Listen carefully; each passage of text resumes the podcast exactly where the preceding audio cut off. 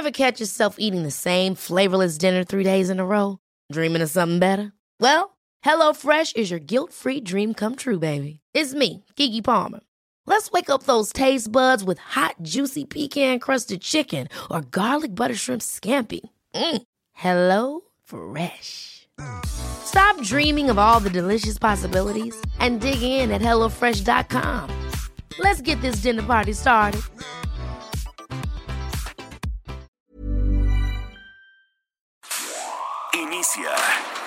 Las noticias de la tarde con Jesús Martín Mendoza en Heraldo Radio.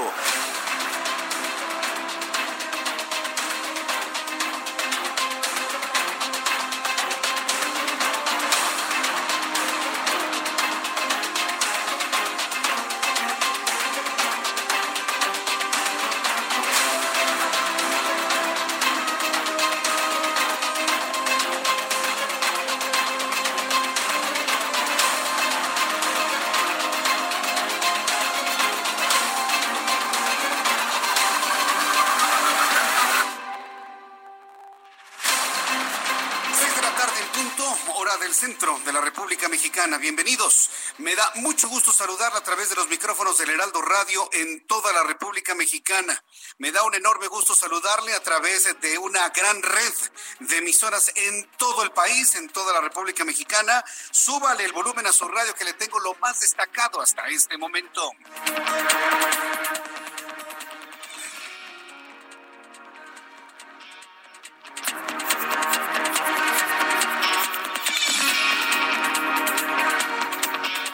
Cuando ya son las seis de la tarde con un minuto, le saluda Jesús Martín Mendoza y este es un resumen con lo más importante hasta este momento. En primer lugar, quiero decirle que el presidente de la República, Andrés Manuel López Obrador, se está reuniendo en el Palacio Nacional con empresarios del Grupo Monterrey.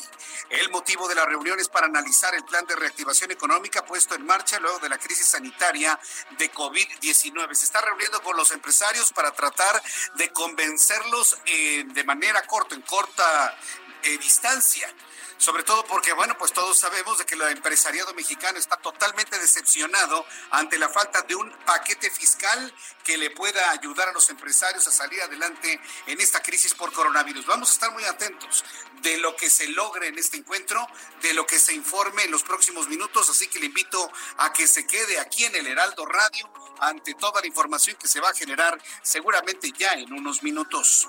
También le informaré que denuncian riesgo en las casetas de cobro el Sindicato de Trabajadores de Caminos y Puentes afirmó que más de 3.400 trabajadores se sienten vulnerables, se sienten expuestos a contagiarse por coronavirus y es que tienen contacto con decenas, de, hasta 15 personas por minuto, cada uno de los cobradores de las casetas que se encuentran en Caminos y Puentes. Y bueno, pues los trabajadores le reclaman a Caminos y Puentes que no los cuida Hoy tuve la oportunidad de hablar con Javier Benito López Garza, quien es el secretario técnico de Capufe, quien aseguró que ya les están dando cubrebocas, guantes y todo lo necesario, gel antibacterial, pero hasta ver, no creer.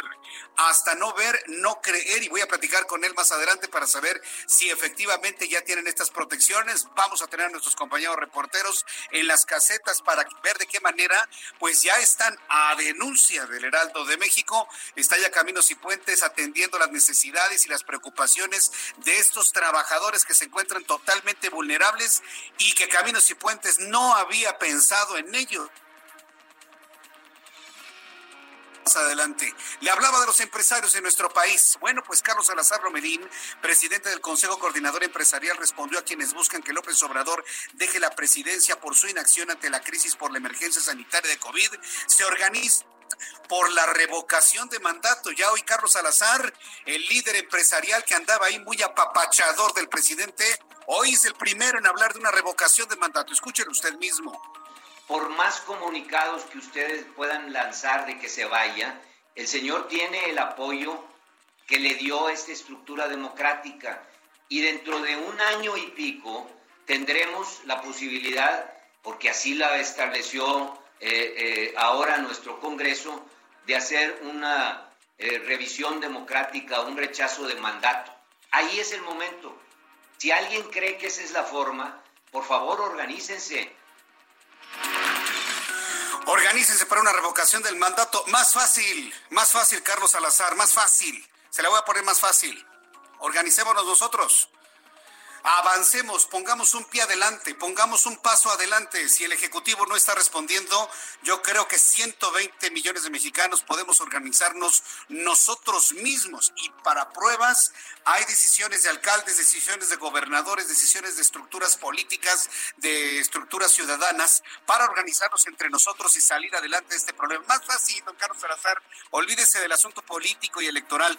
Vámonos poniendo de acuerdo entre nosotros los mexicanos. También informo que el juez tercero de distrito con residencia en San Luis Potosí ordenó al presidente de la República, Andrés Manuel López Obrador, se pronuncie ya hay un juez que le está obligando al Ejecutivo pronunciarse por una posible condonación de impuestos y pagos fiscales diferidos hasta en tanto en México se supere la crisis de salud provocada por la pandemia de coronavirus. Ayer en este programa de noticias a toda la República Mexicana se planteó ya la participación del legislativo ante las omisiones del Ejecutivo.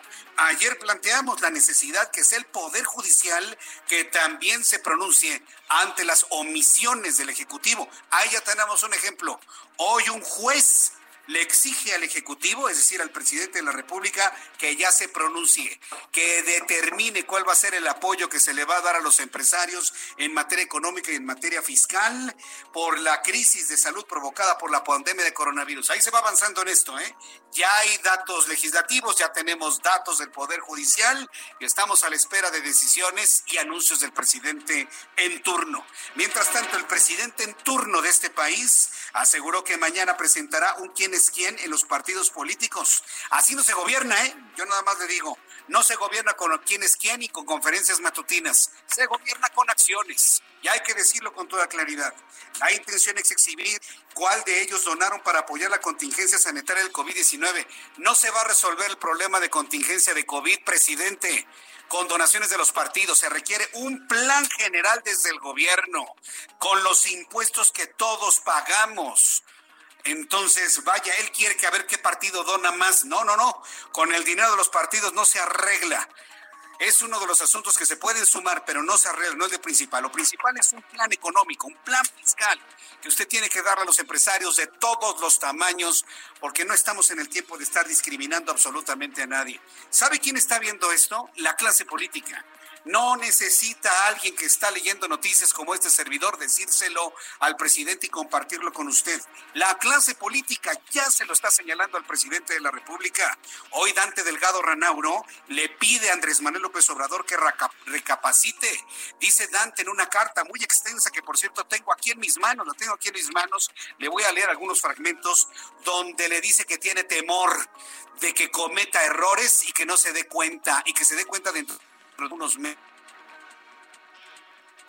peores errores que en el año 2006. Le dice Dante Delgado Andrés, tú por tus errores perdiste la elección del año 2006, perdiste la elección del año 2006.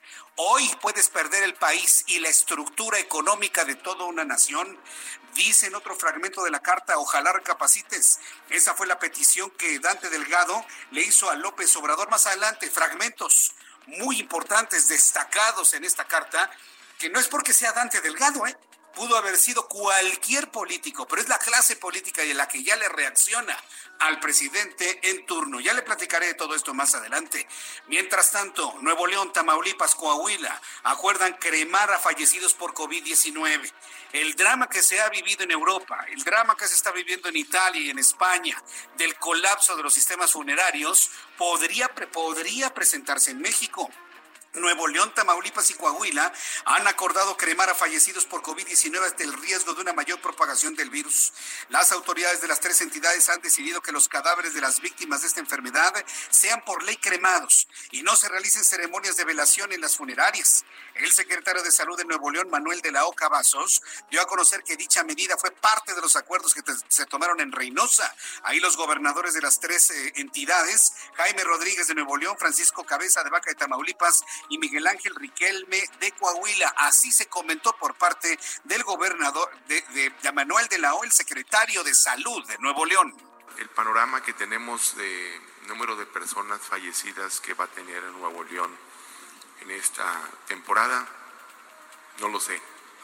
Depende de nosotros. Depende de las medidas de prevención. Si nosotros hacemos caso omiso a las recomendaciones de las instancias oficiales de salud o de un servidor, vamos a tener cientos de muertes o miles de muertes. Pues ya están advirtiendo precisamente la posibilidad de un colapso en el sistema funerario. Sí, desde el punto de vista sanitario, pues es atendible evidentemente que se hable de cremación de los cuerpos, pero desde el punto de vista capacidad para inhumaciones y cremaciones, podríamos tener en el futuro un colapso de este sistema. También quiero decirle mucha atención, habitantes de la Ciudad de México, que siempre sí, ya en algunos puntos de la capital de la República se va a decretar ley seca, ley seca. Y esto ya sucede en la alcaldía de Milpa Alta. Anuncian ley seca para la Ciudad de México, pero solamente en Milpa Alta. Esta medida fue anunciada en la Gaceta Oficial del Gobierno Capitalino y aplicará los fines de semana. Y de lunes a viernes, en la venta de bebidas alcohólicas únicamente se permitirá de 8 de la mañana a 8 de la noche, es decir, a partir de las 8 de la noche de todos los días de la semana no habrá venta de bebidas alcohólicas de ningún tipo, de ninguna clase. Y los fines de semana no se van a vender. Ya el gobierno de la Ciudad de México, inclusive el gobierno federal, empieza a detectar una serie de problemáticas en el consumo de bebidas alcohólicas durante la restricción para salir, durante el encierro que estamos viviendo para evitar la propagación de COVID-19. En las noticias internacionales Informa, autoridades españolas negaron la libertad de Emilio Lozoya Austin, director de Petróleos Mexicanos, bajo el argumento de que existe un latente riesgo de fuga del exfuncionario mexicano. Hoy, más adelante, conversaremos con Patricia Alvarado, nuestra corresponsal en Madrid, España, corresponsal del Heraldo Media Group, quien nos tendrá todos los detalles de esto y una actualización de lo que se vive en España con el coronavirus. En las noticias deportivas informo que Javier Tebas presidente de la Liga Española de Fútbol, anunció que el objetivo principal de las diversas ligas europeas es volver a la actividad deportiva a finales de año. Ayer ya nos decía precisamente Roberto San Germán, nuestro especialista en deportes, que las, eh, los clubes deportivos, inclusive hasta las escuderías de Fórmula 1, podrían desaparecer ante la falta de actividad durante este año. Informó Javier Tebas que un factor importante, indicó, fue la pérdida multimillonaria que tendrán las múltiples ligas en caso de que no se culminen los torneos y podríamos ser testigos hacia finales de este año de la quiebra de algunos, de algunos equipos a nivel mundial. Es verdaderamente sorprendente lo que se ha anunciado.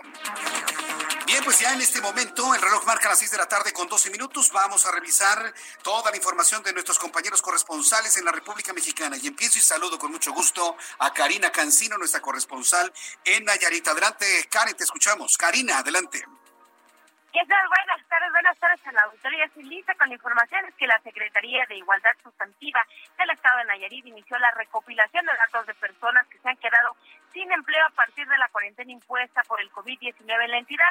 Este registro, dijo la secretaria Sonia Ibarra Franques, servirá para distribuir despensas de emergencia a través de elementos del ejército mexicano a quienes estén en este registro y puedan también controlar las entregas este censo de personas ha quedado, eh, de personas que se han quedado sin empleo, pues podrán hacerse las registros a través del sitio web de la Secretaría llenando un cuestionario en el que deben ingresar sus datos generales y el lugar, el nombre del lugar donde estuvieron elaborando últimamente para poder darles esos beneficios. Esa es la información desde Nayarit.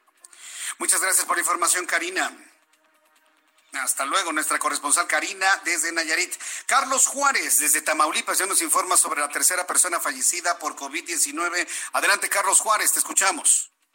Hola, ¿qué tal? Buenas tardes, un gusto saludarte a ti y a todo tu auditorio. Efectivamente, en Tamaulipas se acaba de dar la tercera defunción. Se trata de una mujer de 54 años, originaria de la ciudad de Nuevo Ladero.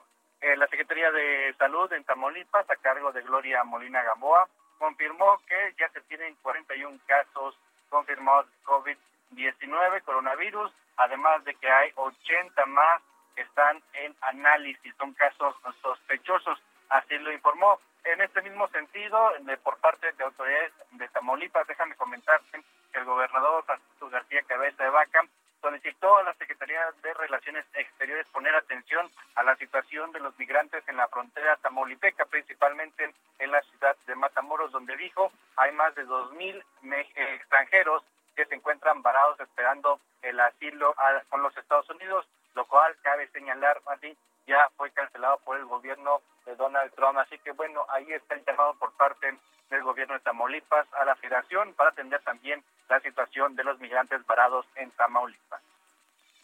Muy bien, pues gracias por la información, Carlos Juárez. Nos mantenemos al pendiente de todas las actualizaciones allá en el norte del país. Gracias, Carlos. Muy buenas tardes. Muy buenas tardes y saludo con muchísimo gusto a José Ríos, nuestro corresponsal en el Estado de México. Ya hay una persona fallecida en el municipio de Nezahualcóyotl. Adelante, José Ríos, te escuchamos. ¿Qué tal, Jesús Martín? Buenas tardes. En efecto, autoridades de Nezahualcóyotl confirmaron esta mañana el primer deceso por COVID-19 en la localidad, así como el que se mantienen cuatro casos confirmados y diez personas sospechosas más. En un mensaje a la ciudadanía, el alcalde Juan Hugo de la Rosa lamentó que los habitantes de la localidad siguen sin tomarse en serio las medidas de aislamiento y protección que fueron dictadas por las autoridades de salud federal. El alcalde apuntó que se encuentran en una condición en la que mucha gente sigue sin creer o simplemente ha decidido no seguir estas medidas preventivas situación que pone en riesgo a su propia persona, a su familia y a la comunidad en general. Aseguro que al hacer pública esta información no se busca atemorizar o generar pánico entre los habitantes, sino crear conciencia del habitante que de lo importante, perdón, que seguir todas las medidas preventivas que las autoridades sanitarias han marcado. Recordó que pues bueno, ante esta situación pues ya se reforzaron más los operativos para inhibir que los habitantes sigan saliendo a las calles y también recordó que pues existen tres ambulancias especializadas para el traslado de pacientes sospechosos, además de que se habilitó un teléfono especializado que existe para canalizar reportes de posibles casos. Por último, Jesús Martín, pues bueno, en el Estado de México se reportan hasta el momento 262 casos positivos, de los cuales 177 se encuentran bajo vigilancia epidemiológica y 34 fueron dados de alta sanitaria. Ese es el reporte hasta el momento, Jesús Martín. Muchas gracias por la información, José Ríos. Seguimos pendientes. Seguimos pendientes. Note usted lo importante que nos está diciendo José Ríos. ¿Lo detectó usted? La gente en Nezahualcóyotl dice que lo del coronavirus es una mentira. Dicen que no existe. Es exactamente el mismo fenómeno que vivimos hace, hace 11 años con la influenza. Y muchas personas tuvieron que vivir la muerte de un familiar o de un amigo para creer en la influenza. Hoy se está repitiendo lo mismo en esta situación social, de psicología social, de una negación de la realidad. No, no existe el coronavirus. Mira, salgo y no me muero en la calle. Así me lo dicen, así me lo han dicho en las redes comunicación están creando algo que no existe con el coronavirus. El coronavirus no existe. Y precisamente he notado, hemos notado que a menor información, a menor preparación, menos se cree en el coronavirus. Y tengo que decirlo en medios de comunicación públicos para que los gobiernos estatales, locales y federales tomen medidas de información en las zonas donde menos informan y donde hay más carencias. Ahí no creen que existe el coronavirus. Dicen, a mí la vida me ha golpeado, ¿qué va a venir a fregarme hoy un virus? ¿Sí o no dicen así en México? Ah, bueno, pues ahí lo tiene. José Ríos lo ha planteado en Esahualcoyotl, Estado de México, no creen en el coronavirus. Ya lo platicaremos. Vamos con nuestros compañeros reporteros urbanos, periodistas especializados en información de ciudad. Saludo con gusto a Alan Rodríguez. Adelante, Alan, ¿dónde te ubicas? Jesús Martín, excelente tarde. Se registró la volcadura de un tráiler al cual se le desprendió la caja, esto en el periférico a la altura de la, de la colonia Siete Maravillas en la, en la avenida Miguel Bernard. En este punto están laborando servicios de emergencia, los cuales únicamente están de manera preventiva, ya que no se registraron personas lesionadas, tanto el conductor como la persona que lo acompañaba resultaron ilesos.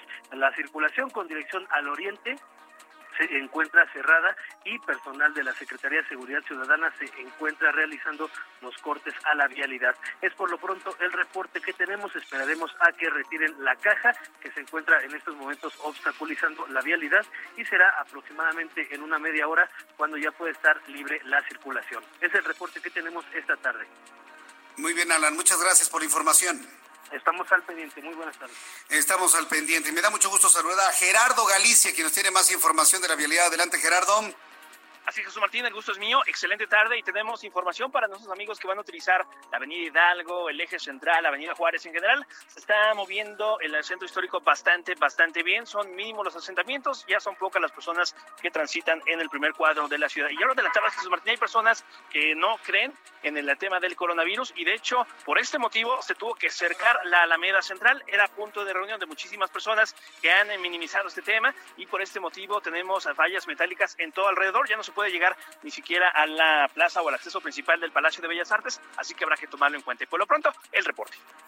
Entonces, a ver, esto es importante, Gerardo. ¿También en la Alameda Central te has encontrado con gente que no cree en la existencia del coronavirus?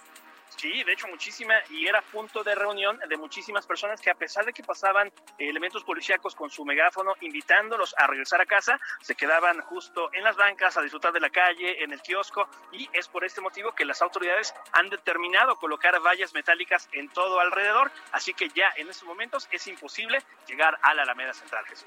Bien, pues eh, gracias por la información, Gerardo Galicia. Excelente tarde.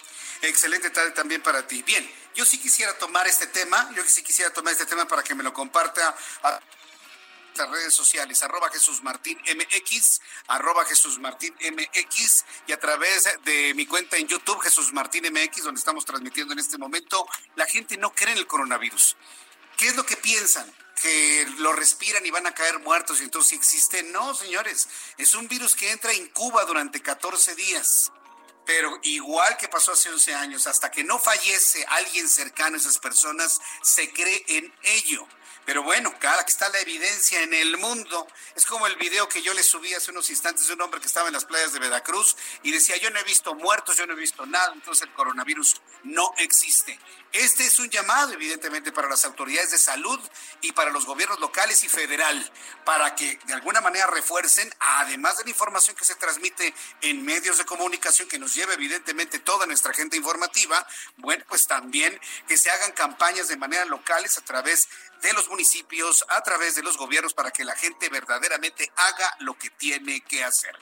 Bueno, pues ya cuando el reloj marca en estos momentos las seis de la tarde con 21 minutos, hora del centro de la República Mexicana, así estamos iniciando. Tenemos muchos asuntos que comentarle el día de hoy, pero antes vamos a revisar lo que sucedía un día como hoy, 7 de abril, en México. Abraham Arriola.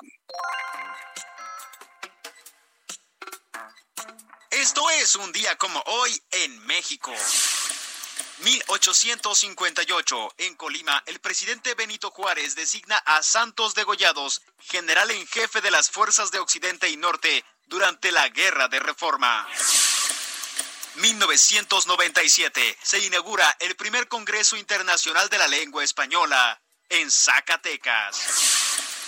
2005. En nuestro país, le retiran los fueros al entonces jefe de gobierno del Distrito Federal, Andrés Manuel López Obrador, en uno de los episodios más controvertidos de la política reciente en nuestro país. Y hoy es el Día Mundial de la Salud.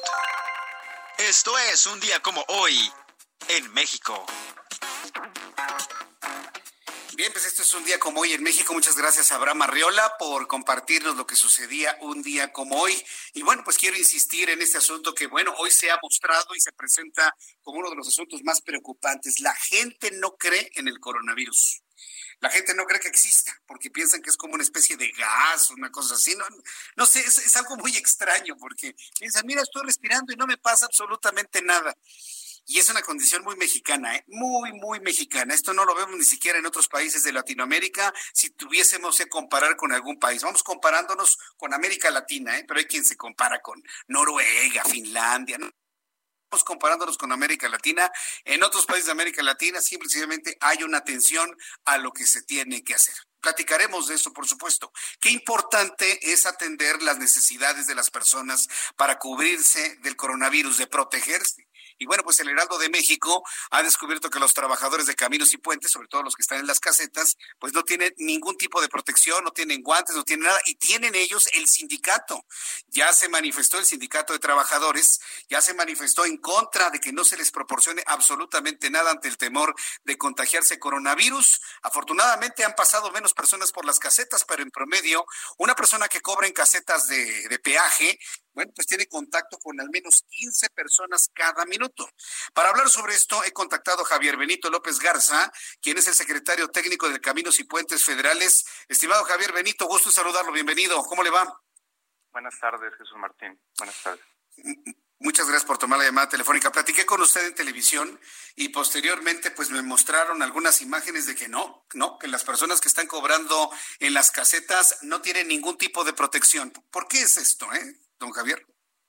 Mira, eh, como lo hemos eh, informado, eh, en, las, en las plazas de cobro y por instrucción de, de nuestro director general, el ingeniero Genaro Trilla, se siguen una serie de medidas a raíz de, de las disposiciones de la Secretaría de Comunicación y Transportes, la Secretaría de Salud y la Presidencia de la República, CAPUFE ha implementado una serie de acciones, eh, son en 133 plazas de cobro, eh, 42 autopistas, 31 puentes, eh, y ahí se ha instruido al personal operativo como cajeros, encargados de turno, administradores para que sigan eh, eh, ciertas recomendaciones, ¿no? Platicábamos de las de las recomendaciones eh, que todos conocemos, como, lavarse frecuentemente las manos, el estornudo de etiqueta, no tocarse la cara, etcétera, pero adicionalmente se les ha dotado de, de guantes de látex, gel antibacterial y, y cubrebocas, ¿no? La instrucción es que mantengan sus áreas de trabajo limpias, eh, principalmente eh, en, las, en las cabinas, la consola de cobro. Eh, se continúa con las actividades de sanitización en las instalaciones y al entrar a, su turno, a cada cajero se le proporciona su dotación de guantes y cubrebocas. En cada cabina, además, Jesús Martín, hay un dispensador de gel antibacterial y la reducción. Eh, eh, perdón que le interrumpa, esto ya es verificable, esto ya es verificable porque, vaya, la, idea es de que inclusive nuestros amigos que nos escuchan en carreteras y autopistas este, nos manden alguna fotografía del personal para ver cómo lucen. Y de esta manera, bueno, pues corroborar que estas instrucciones que usted me está diciendo y esta limpieza se esté llevando a cabo dentro de estas casetas, porque inclusive ya está el sindicato, ya reaccionó. ¿Qué es lo que usted les, les diría? Sí, eh, la instrucción es que que sigan sigan estas estas indicaciones. La dotación de cubrebocas eh, y de guantes se da al inicio de cada turno. En cada cabina hay un dispensador de gel antibacterial. Afortunadamente, eh, la reducción del flujo vehicular permite que estén yendo a lavarse las manos con frecuencia. Eh, y bueno, además de, de, todas estas labores de sanitización, como te digo, a los, a los cajeros se les proporciona al entrar a su turno guantes y, cubrebocas eh, y, bueno, en algún momento puede ser que por alguna situación, alguna irritación eh, eh, de la piel se podría alguno quitar la protección. La instrucción es utilizar los, el, equipo de protección, además del gel antibacterial, y, y, lavarse las manos frecuentemente. Eh, te decía, algo, algo importante es que la reducción del aforo permite, permite tener una higiene, una mejor higiene. En caso de que alguien eh, identifique que no se atiendan a alguna medida, eh, claro que, que, se debe de, reportar. Tenemos nuestro número telefónico 074, número gratuito que funciona las 24 horas del día, todos los días del año. y bueno, se tiene se tiene permanente comunicación con los trabajadores, eh, con su dirigencia, eh, y, se vigila que cuenten con todos los implementos necesarios y que se utilicen, ¿verdad? Ahora, recordemos, Jesús Martín, que esta es una labor diaria, una situación que requiere sí, atención permanente, vigilancia constante, en cada día, en cada caseta, en cada carril. La gente? ¿Cómo van a verificar que lo esté cumpliendo la gente? Porque usted me puede decir aquí que lo están indicando, lo están ordenando, pero otra cosa es lo que estén haciendo en las casetas. Además, es una gran cantidad de personal que tendría que cumplirlo. ¿Cómo van a vigilar que efectivamente lo haga? Porque si no, al ratito el sindicato va a volver a insistir en estas medidas. Es una situación, como te decía, eh, diaria, requiere atención permanente, vigilancia constante en cada día, cada caseta, cada carril, cada cruce, eh, con el apoyo eh, de nuestros, eh, tenemos 776 coordinadores médicos y técnicos en urgencias médicas. Eh, se está llevando a cabo diariamente una revisión del personal, además de que se, se verifica que, se sigan las, las indicaciones que hemos mencionado, también se ha puesto especial énfasis en, en, vigilar que el personal, tanto de oficinas administrativas como plazas de cobro, eh, se identifique a cualquier personal vulnerable, ¿no? Que presente algún síntoma para que no se presente a trabajar. Entonces, eh, a través de nuestros coordinadores médicos y técnicos en urgencias médicas, estamos haciendo esta, esta verificación. Eh, es una labor que, requiere que cada trabajador, cada usuario, tomemos las medidas pertinentes. ¿verdad? Aquí es una situación en donde si cada quien se cuida, es cuidar a los demás, ¿verdad? Y cuidar a los demás es cuidarnos a nosotros y a nuestros seres queridos. Eso me parece muy bien, sobre todo porque en este momento se lo digo, yo lo entrevisté a usted en televisión, luego me mandaron imágenes de lo que está sucediendo en casetas y nada de lo que me dijo estaba sucediendo.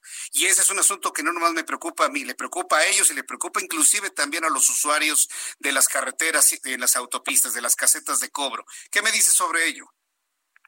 Se tienen imágenes, hay reportes donde se tienen imágenes del cumplimiento de las diferentes diferentes medidas. Bien en, en alguna ocasión puede haber eh, eh, alguna algún caso, como te decía, donde donde algún algún trabajador por alguna situación en particular no lo haga, hay que reportarlo, ¿verdad? Hay que reportarlo y, y atenderlo en consecuencia. Muy importante, Jesús Martín, aprovechando el espacio, recomendar a la gente el pago electrónico con TAG para evitar el pago en efectivo y el contacto humano. Y si se va a pagar en efectivo, pues que sea el efectivo exacto, Nuestras tarifas están publicadas en nuestra página de internet. Correcto. Bueno, entonces vamos a hacer lo siguiente. Yo en este momento voy a convocar a nuestros amigos que van en carreteras y autopistas y quienes vayan cruzando que le tomen una foto al cobrador en caseta.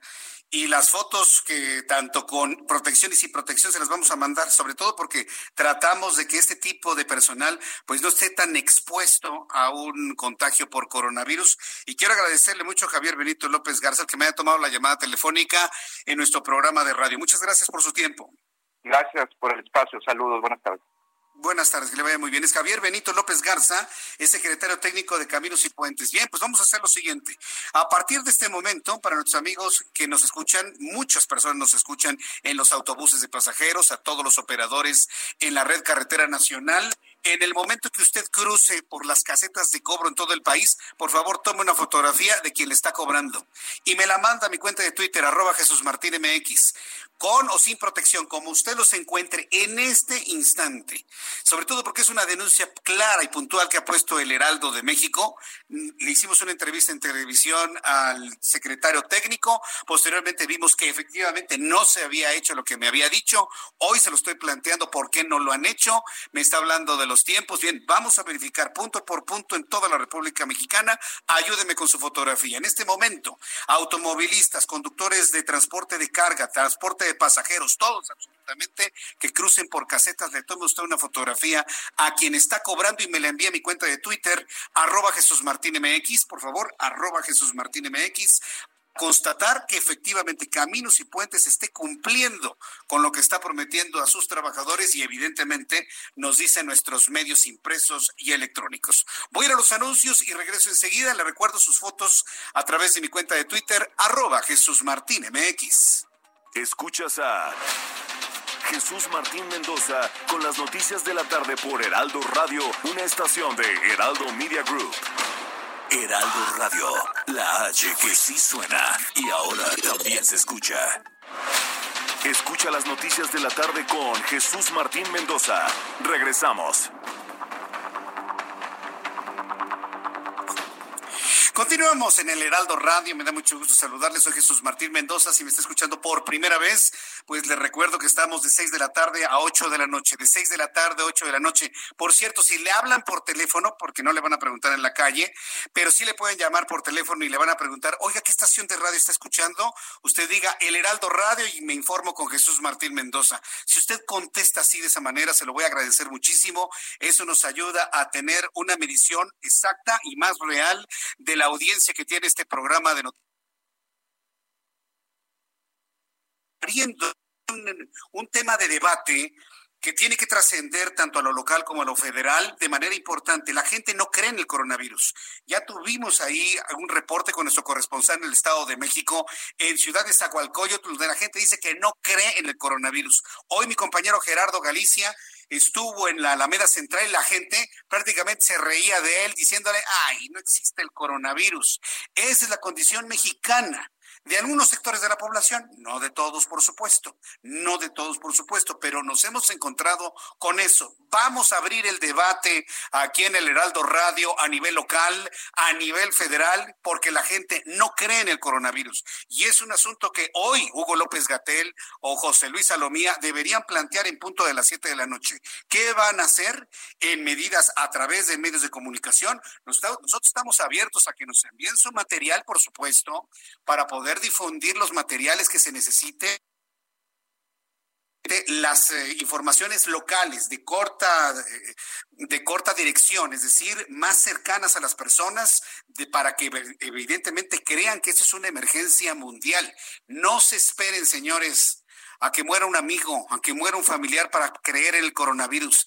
Hay que hacer lo que tenemos que hacer y tanto es así que, mire, ya tuvieron que ponerle vallas a la Alameda Central porque la gente seguía como si nada en la Ciudad de México como si nada.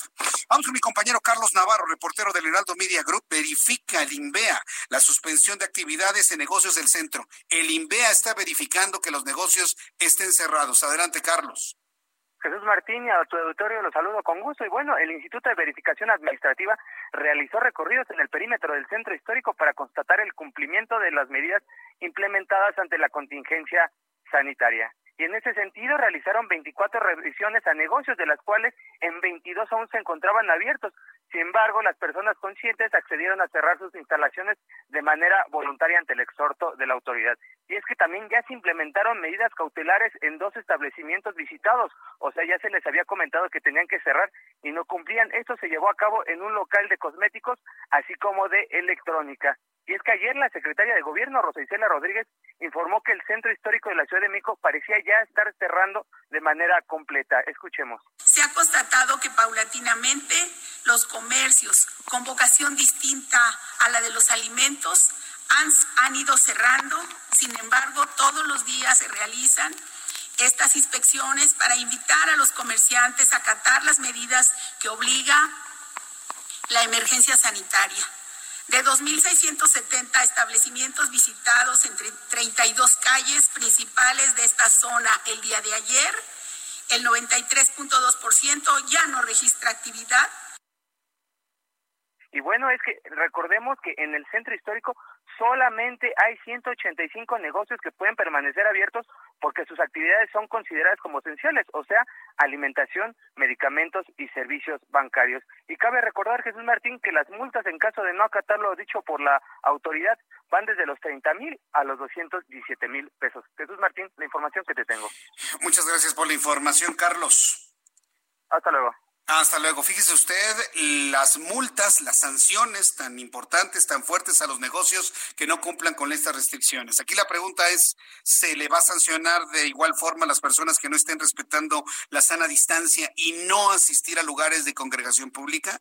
¿Se le va a multar igual a las personas? Porque, insisto, hay quienes dicen, a mí no me importa, yo no creo, yo no creo absolutamente nada.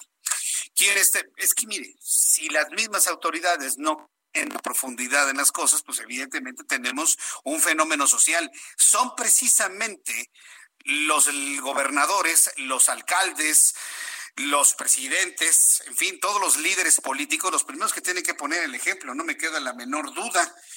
Y bueno, pues el ejemplo se pone en todos los ámbitos, en el social, en el médico y en el financiero. Este pasado domingo, el presidente de la República presentó dentro del informe de actividades que realiza cada trimestre, bueno, pues un informe de lo que va a hacer y de qué manera va a apoyar a las empresas. Luego, en su conferencia matutina del día siguiente, es decir, de ayer, dijo, no, este tipo de planes no lo entienden los analistas, lo entiende el pueblo nada más. Pero ¿cómo lo está digiriendo, por ejemplo, el legislativo del Movimiento de Regeneración Nacional? Tengo en la línea telefónica Alejandro Armenta. En unos instantes voy a tener a Alejandro Armenta, diputado del Movimiento de Regeneración Nacional para saber también desde esa vertiente política cómo están entendiendo el plan que presentó el presidente. Yo en lo personal me cuesta trabajo entenderlo, sobre todo si hablamos únicamente de créditos y apoyos y créditos que tendrán que pagar, pero no un paquete fiscal para que puedan no ser perdonados los impuestos, sino diferidos y poder privilegiar el pago de los salarios de las plantas laborales de muchas empresas que en este momento no están trabajando, no están vendiendo, no están dando servicios. Y eso me parece que es muy importante. También un poco más adelante platicaré con Francisco Villalobos, corresponsal en los Estados Unidos, que nos va a tener una actualización de la situación que se vive allá. Y claro está, desde España, Patricia Alvarado con dos asuntos. La actualización de los números de coronavirus. Segundo asunto, todo el colapso funerario que sobre todo en Barcelona está quejando a España. Y en tercer lugar, bueno, pues todo lo que ha trascendido sobre la negativa de libertad en favor de Emilio Lozoya, un revés importantísimo para su defensa, si tomamos en cuenta que estaba buscando Emilio Lozoya su libertad antes de ser extraditado a México y bueno, España se lo negó ante la gran probabilidad de que el hombre se fugue. Exactamente, los mismos argumentos que se hicieron para Genaro García Luna, los mismos operaron para Emilio Lozoya, pero él en España. Bien, pues vamos a entrar en contacto cuando ya el reloj marca en este momento las seis de la tarde con 43 minutos con el diputado Alejandro Armenta del Movimiento de Regeneración Nacional. Diputado Armenta, gusto en saludarlo, bienvenido. Gracias, gracias Chucho por esta oportunidad de comunicación con el Heraldo. Tuve el alto honor de ser diputado en la legislatura anterior y hoy de verdad que le agradezco a Morena que soy senador de la República representando a Puebla y estoy a tus órdenes. ¿eh? Por supuesto, no, yo le agradezco mucho, senador Alejandro Armenta, el que me aclare su posición, porque finalmente el legislativo está empezando a tener, sea Cámara de Diputados y Senado, un papel muy importante para saber qué vamos a hacer de ahora en adelante. A ver, platíqueme, ¿cómo entendieron ustedes el paquete del presidente y qué es lo que obra en el legislativo para poderlo echar adelante? Es muy importante, eh, Chucho, comentarte que el contexto que enfrenta hoy el gobierno de la República está en el marco de la crisis en materia de salud por el COVID-19. Hay un dato importante en materia de salud que nos dice cómo estamos respecto al resto del mundo en la lógica de la línea del tiempo del coronavirus. México, después de la India, es el país con menos infectados y el tercero con menos defunciones por millón de habitantes. Ha funcionado, no nos podemos confiar, el gobierno de la República, a través de la Secretaría de Salud, desde hace dos meses, todos los días en la mañana y a las 7 de la noche, el propio secretario de Salud da a conocer el estatus y las recomendaciones, cómo pasamos de fase 1 a fase 2. Y es necesario decir que el día domingo el presidente de la República dio un informe trimestral y dio a conocer algunas medidas. El, el secretario de Hacienda, Arturo Herrera, hoy dialogó con la JUCOPU de la Cámara de Diputados, lo hará después con el Senado. Diputados porque es la parte de presupuesto de egresos que tiene que ver con los recursos que se requieren en este momento para atender la contingencia. Pero hay que decir, por ejemplo, que el gobierno de la República en este año terminó de construir 72 centros eh, de salud y hospitales que estaban inconclusos del gobierno anterior y destinó 40 mil millones de pesos adicionales y se están basificando en este momento 80 mil trabajadores de salud para la etapa crítica que viene, Chucho, la etapa crítica que viene. ¿Qué, qué hay? Pues... Hay 6.425 camas de terapia intensiva y hay más de 1.400 que tiene previstas la SEDENA y la Secretaría de Salud. Bien, esto en cuanto al plan de salud. Yo creo que el plan de salud ha avanzado bastante bien, Alejandro. Pero ¿qué hay del asunto de apoyo a las empresas? Se ha discriminado a los medianos y grandes empresarios. ¿Por, por qué eso? Es importante lo que comentas para hacer una valoración. Tengo aquí en mis manos el escrito que presentó el Consejo Coordinador Empresarial del 6 de abril que se titula El tiempo de unidad y responsabilidad. Y el día de hoy vi, leí, estudié el documento que presentan ellos como una lógica para complementar lo que el presidente de la República comentó y que, debo decirte, hoy señaló que tendrá en breve un desayuno con las cámaras empresariales. Hoy dijo textualmente no descarto ninguna decisión que pueda coadyuvar a atender económicamente la pandemia. ¿Qué es lo que ya el presidente eh, anunció desde el domingo? Agilizar la devolución de los saldos a favor del IVA aplicables durante el ejercicio del 2020. Esto es muy importante porque le permite liquidez a las pymes. Segundo, yo hice el planteamiento a los estados de la República para que dispensen un porcentaje de los impuestos sobre hospedaje, hotelería, restaurantes y servicios de esparcimiento porque es el sector más lastimado. Y se ha planteado una serie de créditos, créditos a las micro y pequeñas empresas. Debo decir, por ejemplo, el estímulo que mencionó, mencionó el domingo el presidente, estímulos al ISTE, FOBISTE y Esto a la clase trabajadora, pero impacta a los empresarios inmobiliarios y a los de la construcción, porque son constructores inmobiliarios. Creo, creo en autocrítica, creo que tenemos que poner un mayor énfasis en las micro, pequeñas, medianas empresas y en el empleo informal. Esa es la parte que nosotros, y así lo he venido diciendo, son más de un millón trescientos cincuenta mil micro, pequeñas y medianas empresas que con la agilización de la devolución del IVA se van a ver beneficiadas. A ellos, a los que ya pagaron sus contribuciones, debería distinguírseles estímulos con los que no han pagado, porque el reporte de su presentación anual no es por este año, es por el año pasado. Y el año pasado no hubo coronavirus. Es decir, no hay por qué no enterar el impuesto cuando fue del ejercicio del 2019. pero es que, a ver, es que el planteamiento, perdón que lo interrumpa, senador, el planteamiento parte de la base, y se lo digo porque así es, y no me va a decir que no, se parte de la idea de que el empresario es rico y que él tiene forma de sacar las cosas adelante. Y no es cierto. Muchos empresarios van al día de todos los tamaños. Y esa es la parte que a mí en lo personal y a muchos nos ha llamado la atención. Yo entiendo la parte de los micro y los pequeños y la mayoría, pero también los medianos y los grandes y muy grandotes le dan trabajo a muchísimos mexicanos. Y si truenan, van a, tener de desempleo enorme. Yo sé que el presidente no quiere verse neoliberal y yo entiendo que Morena tiene que ir acompañando al presidente, aunque ustedes no estén de acuerdo. Y se lo digo así directamente, senador. Aunque ustedes no estén de acuerdo, tienen que acompañar las ideas del presidente. Pero debo decirle que otros gobiernos habrían hecho un plan parejo para todos, para todos, sin catalogarlo de, de socialista, socialdemócrata, neoliberal o como sea finalmente. En este momento estamos en un punto en el que tenemos que apoyar a todos y no dejar a los grandes en el entendido de que como son ricos, que se frieguen, que ellos vean cómo pagan sus cosas. Goldman Sachs, usted lo sabe, ya dijo de que México es el único país que no está apoyando a las empresas. ¿Cómo le vamos a hacer, senador? Chucho, Chucho, no, no comparto la lógica de que los grandes eh, las grandes empresas transnacionales eh, están a la deriva.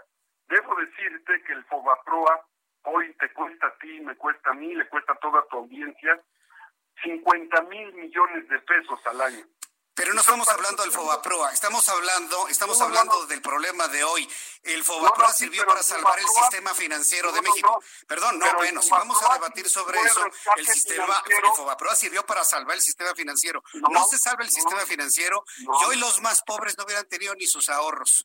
Entonces, no, no, no, no, sí, bueno, vamos debatiendo y vamos hablando sobre el asunto de, de hoy, porque si nos vamos a fijar en el Fobaproa, para poder justificar que el presidente no está atendiendo a las empresas más grandes, no vamos a llegar a ningún lado, senador, a ningún lado. Chucho, Chucho. A ver, no, no, pues dime, Alex, a ver, ¿cómo le vamos a hacer? Chucho. A ver. Tenemos una deuda de 10.6 billones de pesos. ¿Sabes cuánto pagamos al año de esa deuda? Sí, pero vamos a tener una deuda más grande si no se toma una medida en favor de las empresas. Eso va a crecer más. Precisamente senador. rescataron a los bancos en el pasado. Hoy pagamos tú y yo 720 mil millones de pesos.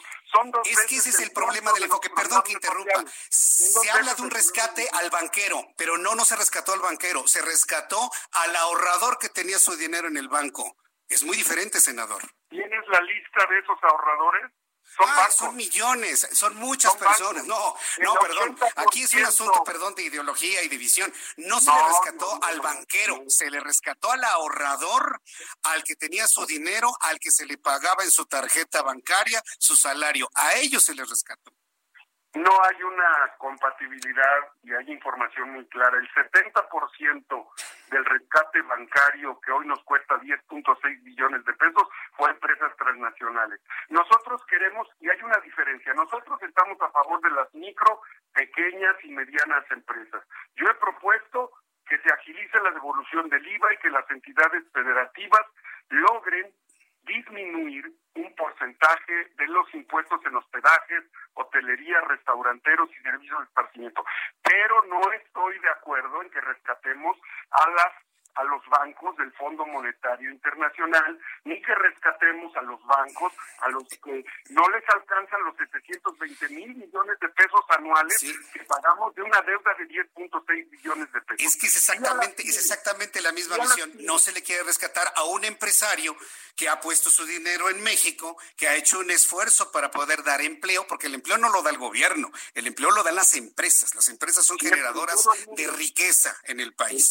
Entonces, a favor de los empresarios nacionalistas, por eso estamos a favor de las pymes, pero no de las transnacionales, de las pymes.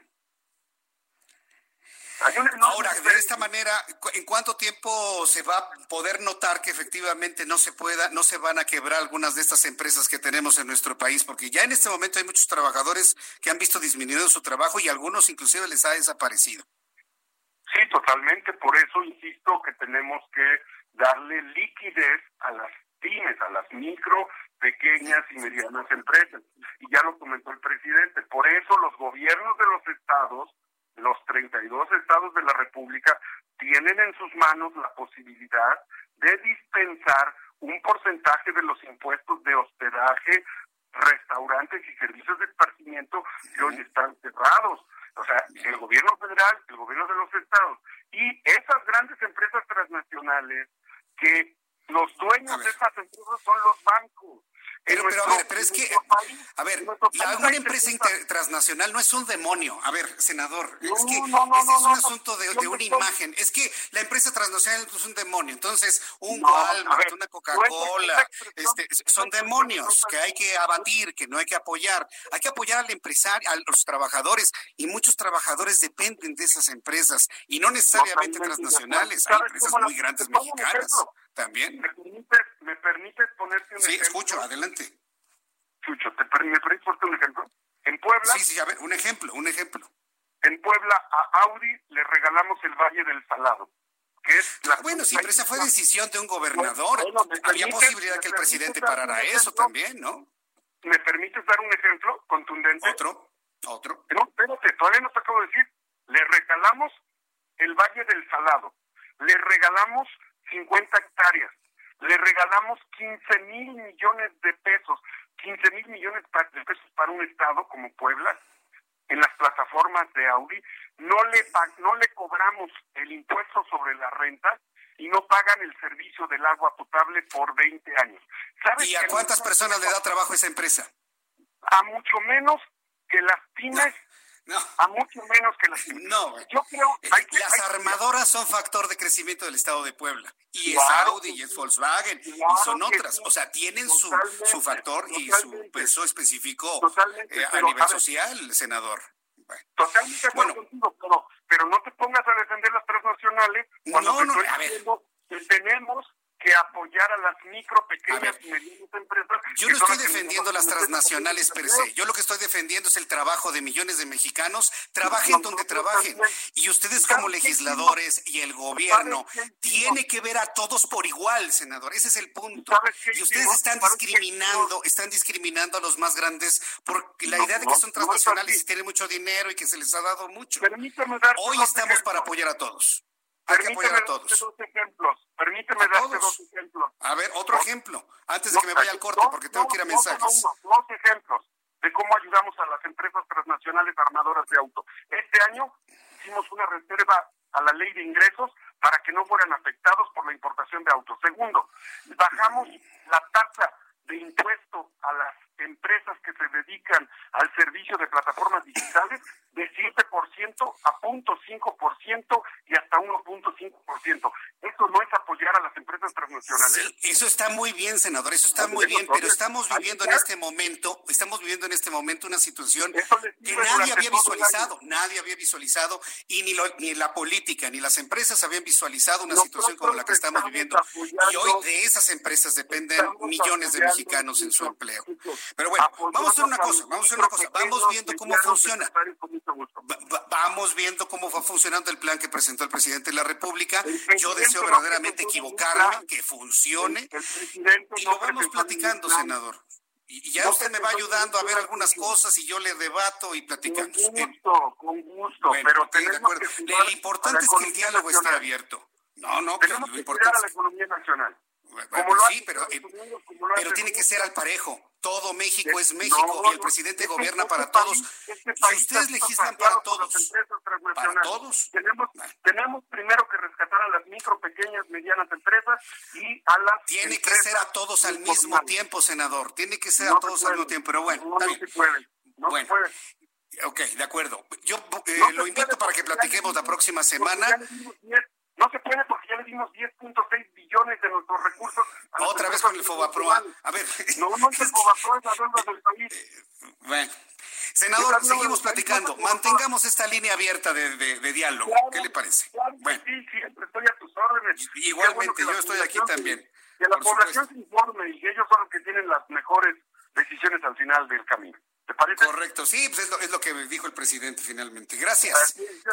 hasta luego. Sí, pues el presidente dice que el, que el pueblo es el que entiende y los especialistas no entienden. Pero bueno, eh, mantenemos esta línea abierta con el senador Armando Armenta. Vaya, pues yo le invito a que siempre esté en contacto con el Heraldo Radio de esta manera. Orlando, vámonos a los mensajes rápidamente porque tengo que presentar un resumen con lo más importante y decirle a toda la República Mexicana que seguimos aquí en el Heraldo Radio con toda la información y después de estos anuncios un resumen de lo más destacado. Jesús Martín Mendoza con las noticias de la tarde por Heraldo Radio, una estación de Heraldo Media Group. Escucha la H. Heraldo Radio. Escucha las noticias de la tarde con Jesús Martín Mendoza. Regresamos.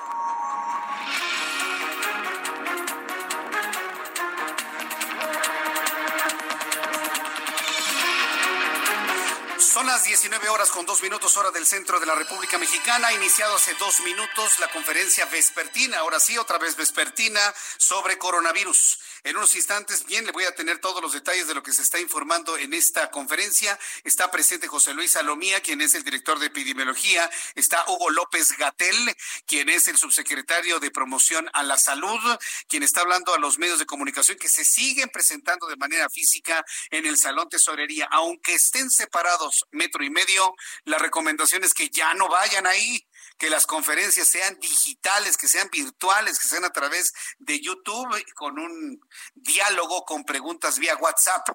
Yo creo que llegará el momento en que se tenga que hacer eso y creo que ya van tarde en este tipo de conferencias más mediáticas que otra cosa. Pero en unos instantes vamos a tener los datos de actualización de lo que sucede en México. Habla en este momento Hugo López Gatel. Consejo de Salud General y nos va a comentar sobre la colaboración con el sector privado. Le pido al doctor Alomía si nos conduce por el informe. Con su permiso, señor secretario. Nuestra gráfica ya conocida para poder eh, apreciar cómo se está comportando la pandemia precisamente en el mundo y en las diferentes regiones de la Organización Mundial de la Salud. Eh, notamos que continúa disminuyendo la proporción de casos en los últimos 14 días. Si recuerdan ayer ya habíamos tenido una disminución como el 74% y hoy día la disminución ya es del 71%. Es decir, está destacando José Luis Salomía algún tipo de disminución en cuanto al tipo de contagios, pero bueno, vamos a regresar con él en unos instantes más una vez que tengamos ya los datos tanto mundiales como locales de cantidades de coronavirus en el país. Por lo pronto, en este resumen de noticias le informo que la Secretaría de Hacienda denuncia información falsa sobre el registro para apoyos del Gobierno de México. La Secretaría de Hacienda ha detectado información falsa sobre un supuesto registro en línea para recibir apoyos del gobierno y de la banca de desarrollo. Recordó que la información sobre los programas sociales del gobierno federal se deben consultar en la página de bienestar del gobierno federal. También informo que el ISTE aplica protocolos operativos para el control de riesgos por COVID-19. El Instituto de Seguridad y Servicios Sociales de los Trabajadores del Estado emitió cuatro guías de procedimiento y medidas de protección para prevenir y limitar riesgos de contagio en personal que atienden a pacientes de COVID-19. Actualmente el ISTE cuenta con 37 hospitales habilitados para atender a los pacientes con coronavirus COVID-19. También le informo que la Fiscalía General de Quintana Roo informó que se investiga el asesinato del alcalde Magagual, Obed Durón Gómez, ocurrido la noche del lunes. De acuerdo con la dependencia, un comando armado perpetró el crimen contra el municipio cuando este viajaba en su camioneta junto con otras personas rumbo a la comunidad de Excalalc, cuando fueron interceptados por civiles armados por un grupo criminal. Sí, cuando fueron interceptados por civiles quienes los balearon.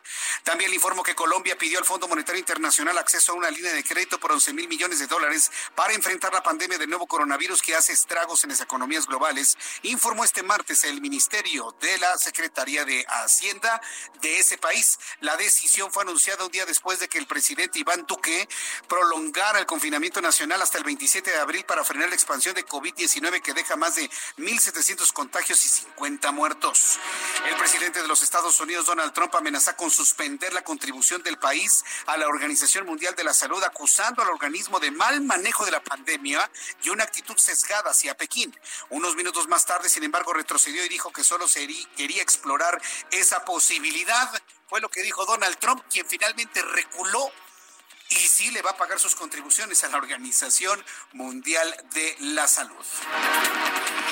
Este es un resumen con las noticias más importantes. Le saluda Jesús Martín Mendoza y le invito para que siga con nosotros.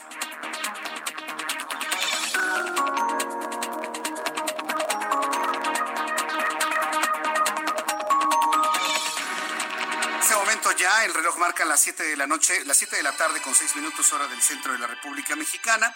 Se están presentando precisamente los datos en este momento de los contagios que existen en nuestro país. Hay, hasta este momento, la Secretaría de Salud informa para México. Le doy a conocer los datos actualizados hasta este momento. Hay 2.785 casos de coronavirus en México, 7.526 sospechosos. Note usted cómo se duplicó el caso de sospechosos, 15.099 que son negativos y ya se reportan 141 personas fallecidas al día de hoy, según el dato más reciente que ha dado a conocer la Secretaría de Salud en cuanto a la situación que se vive en estos momentos en el país. También la Secretaría de Salud ha dado a conocer la situación que se vive en el mundo de coronavirus. Está en este momento informando la Secretaría de Salud que en el mundo tenemos esta cantidad de personas infectadas, un millón doscientos setenta y nueve mil setecientos veintidós personas. Eh, han, eh, el nivel de letalidad es de 5.7%. Un millón, un millón y cuarto de personas un millón doscientos setenta y nueve mil personas contagiadas con el coronavirus en todo el planeta en cuanto a la numeralia ya eh, actualizada en nuestro país. Vamos a ir con Francisco Villalobos, ya lo tenemos Orlando. Vamos con Francisco Villalobos porque de ese millón, de ese millón doscientos setenta y nueve mil, al menos trescientos cincuenta mil están en los Estados Unidos. Francisco Villalobos, te saludo con gusto. Muy buenas tardes. ¿Qué tal, Jesús Martín? ¿Cómo estás? Muy buenas noches. En efecto, o sea, se vio la, el día más más difícil, más este tétrico en el estado de Nueva York con las muertes que tú estás mencionando, o sea, digo, estás hablando de una, una situación que, que ni siquiera en los ataques del 11 de septiembre se han vivido y este que ya supera, o sea, la cifra 12.795 muertos en la Unión Americana, 395.000 los casos, 26.671 casos nuevos a comparación hace 24 horas pero mira, este, eh, y Nueva York, por supuesto, 5.489 muertes, 731 más que el día de ayer.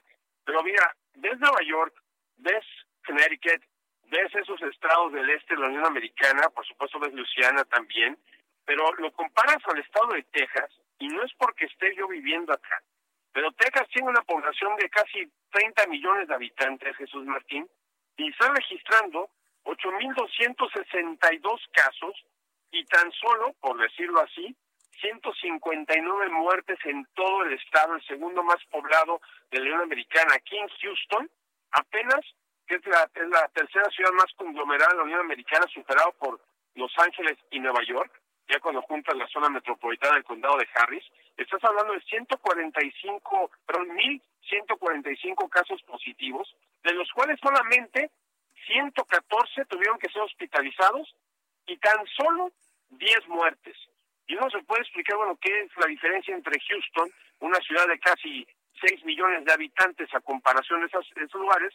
Yo lo que puedo yo pensar que tiene mucho que ver es el hecho de que el transporte público, como en Texas es tan barato la vida, a comparación de Nueva York y California, prácticamente todo mundo tiene un automóvil, muy poca gente utiliza el transporte público, es tan grande el Estado que la separación social que piden las autoridades este sí sí se puede aplicar y pues aquí en Houston, Texas, te, te repito, compañeros, o digamos, las tiendas están abiertas, las tiendas de, digamos, autoservicio, la de comida, este restaurantes puedes ir a recoger tu comida afuera, no te puedes no puedes ir a los bares ni restaurantes como antes, pero sí puedes ir a recoger tu comida y salirte.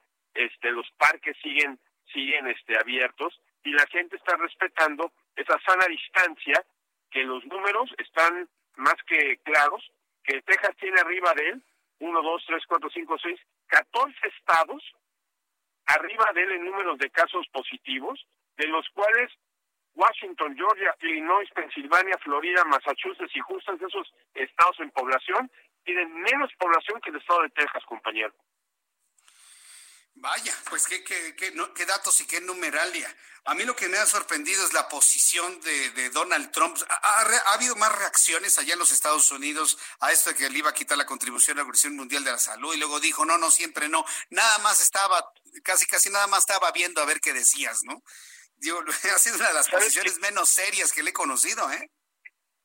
¿Sabes qué, Jesús Martín? Las, las vespertinas del presidente Donald Trump acerca de este tema del coronavirus cada vez se están convirtiendo en más peligro verlas que realmente algo que esté contribuyendo. Te voy a comentar simplemente, déjate lo de la contribución a la Organización Mundial de la Salud. Déjate de que apenas se esté enterando sí, de que tres veces más afroamericanos este caen este, este están sufriendo de este coronavirus a comparación del resto de la población donde la mayoría es blanca en cinco estados de la Unión Americana hay tres veces tres veces más afectados afroamericanos y también hispanos que los anglosajones. Déjate eso. El hecho de estar promoviendo esta medicina originalmente este diseñada para tratar la malaria como una supuesta medicina milagrosa así lo digo, se echó como un cuarto de su de su vespertina diciendo de que esta representante sí me hizo caso, una congresista demócrata que yo estoy seguro, así dijo, estoy seguro que va a votar por mí, me hizo caso, utilizó esta medicina de malaria que no hay ninguna, ninguna evidencia científica, salvo la, la de anécdotas y las de las de este, este mito urbano, que sí funciona esta medicina basada en el sulfato de sodio, eh, si es para la malaria, que sí le ayudó para el coronavirus y dijo en conferencia de prensa, yo le salvé la vida. El problema es de que hay mucha gente taruga en este país, bueno, hay no, gente taruga en sí. todos lados, pero bueno, hay, hay lados, mucha eh, gente taruga en, en este país. Sí, sí, o sea, que, que, que, que dice ese señor, haz de cuenta, utilizan esto y, y, lo, y lo compran, lo utilizan y para causarles la vida. Vaya, pues este Francisco Villalobos, qué bueno que lo señalas, porque yo creo que tenemos en este, en todos los países del mundo, que ser muy serios, confiar en la ciencia, confiar en los científicos, lo que nos están diciendo, y bueno, pues estamos al pendiente de otras novedades que se generen allá en los Estados Unidos. La curva no la logran aplanar, cada vez hay más enfermos, más, más muertos. Francisco, por favor, cuídate por allá en Houston, Texas, y nos escribimos, nos escuchamos el día de mañana, Francisco. Oye, querido Jesús Martín, ¿ya este, te dieron la nota de lo de Nazario Joaquín, este, lo de este líder de la luz del mundo? ¿Qué, qué, qué ha trascendido sobre eso? Eh? Hablé yo ahorita con este, yo tengo una fuente directa que está en el, este, departamento de la Fiscalía del Estado de California y este me confirma directamente desde de fuente directa que no va a ser liberado este mexicano, que no va a ser liberado, que no se desechó el caso pues se echó una una, una cuestión de técnica de técnica más no por cuestiones de evidencia y dio me, me dio este y me dio este el siguiente este eh, comunicado la corte de apelación emitió hoy una orden de desestimar el caso de San Joaquín basado en un asunto de proceso legal. Eso significa que los jueces de apelación estuvieron de acuerdo con el equipo de San Joaquín en un tema de procedimiento técnico, no la sustancia del caso o el peso, o el peso de las evidencias o culpa. La defensa no argumentó que San Joaquín era inocente o que no había suficientes pruebas, solo que se había violado su derecho en cuestión de tiempos en el proceso. También añadieron, el equipo de San Joaquín presentó una moción de desestimación ante el Tribunal Superior de la Corte de California en base a un tecnicismo con respecto a las extensiones de tiempo y el juez lo negó. Ellos entonces apelaron ante el Tribunal de Apelaciones de California y en su apelación el equipo de San Joaquín alegó que aunque renunció adecuadamente a su derecho de una audiencia preliminar dentro de los 10 y 60 días de su acusación el 21 de junio del 2019, que, lo, que, que la queja modificada el 16 de julio reinició, entre comillas, el reloj y que sus derechos fueron violados cuando el juez no le pidió que renuncie a su tiempo nuevamente. ¿Qué significa esto? No, no queda libre, la, la Fiscalía tendrá que meter otra moción basado en esta decisión de la Corte de Apelaciones, pero en ningún momento queda libre, en ningún momento se desestima la evidencia que es contundente, flagrante, y lo hemos platicado hasta la muerte aquí en tu espacio, compañero, de la evidencia contundente en video, documento y en fotos de este animal que violó a niños, a niñas y aparte de cuentas de que aparte de su congregación. Un pues lugar muy especial en el infierno tendrá este cuate, compañero. Vamos a estar muy pendientes de ello porque yo sé que aquí en México lo van a defender, ¿eh? Va a haber quien lo defienda, por increíble que parezca lo que estoy diciendo. Bueno, pues muchas gracias, mi querido Francisco. Estamos al pendiente. Te envío, te envío un fuerte abrazo y nuevamente a cuidarnos los dos, tú allá, yo acá. Claro que sí, compañero, un abrazo y gracias por tu tiempo, el cual siempre abuso de más de lo que me dan. un abrazo, compañero. somos compañeros, este es tu casa, hermano. Estoy platicando con el público en toda la República Mexicana y estamos encantados. Abrazote, mi querido Francisco se charla muy chido contigo, compañero. Un abrazo, cuídate mucho. Sí, sabroso. Gracias, mi querido Francisco Villalobos. Bueno, si usted comparte la idea de Francisco Villalobos de que platicamos aquí sabroso esta hora de la tarde, aquí en el Heraldo Radio, porque acuérdense que el Heraldo Radio, el Heraldo Radio es la emisora de radio heredera de la buena forma de hacer radio informativa, como usted ha estado acostumbrado a lo largo de los últimos 40 años. Todo lo bueno que usted conocía ya, ahora se encuentra acá con la idea de acompañarle, informarle, que hagamos eh, toda la información, entrevistas con especialistas, en fin, lo que a usted le gusta escuchar, ahora se encuentra aquí en el Heraldo Radio, en una gran red de emisoras en toda la República Mexicana. Bien, pues continuando con la información y ahora siguiendo con el tema internacional, vamos con mi compañera Patricia Alvarado, quien nos hace una actualización de lo que sucede en España y además la situación que vive Emilio Lozoya, que le negaron la libertad que pedía la defensa porque piensan que se va a pelar. Patricia Alvarado, desde Madrid, gusto saludar. Muy buenas noches allá. Muy buenas tardes, Jesús. Descienden las muertes en España, con la excepción de un ligero rebrote en las últimas horas. Los fallecimientos rozan los 14.000. Hay 140.000 contagiados, si bien la cifra de recuperados supera los 43.000. Las funerarias están colapsadas al grado que la alcaldesa de Barcelona, Ada Colau, estudia una ordenanza para que los cuerpos sean enterrados y exhumados en dos años. Los cuatro hornos crematorios de la capital catalana no dan más abasto. La oposición exigió hoy que se haga una auditoría para saber cuánta gente está infectada por coronavirus que no han tenido síntomas o son muy leves. Para hacerlo, el gobierno tendría que realizar test masivos en un país con 47 millones de ciudadanos. Un auténtico reto al que hay que sumarle un gran problema. No hay suficientes pruebas en el mercado. Además, los 650 mil primeros test pedidos a China, a una distribuidora, son inexactos. Por otra parte, ha trascendido, según el diario Milenio, que el juez Ismael Moreno, de la Corte de la Audiencia Nacional, negó la libertad bajo fianza para Emilio Lozoya Austin, exdirector de Pemex. El despacho del ex juez Baltasar Garzón, que lleva la defensa de Lozoya en España, envió la petición de libertad que fue rechazada por el magistrado ante un inminente riesgo de fuga. Lozoya lleva encarcelado desde el pasado 13 de febrero, primero en Málaga y desde el 3 de marzo en la cárcel de de Navalcarnero, a 25 kilómetros de Madrid. Está aislado, al igual que todos los 66 mil reclusos de España. Mi reporte, Jesús.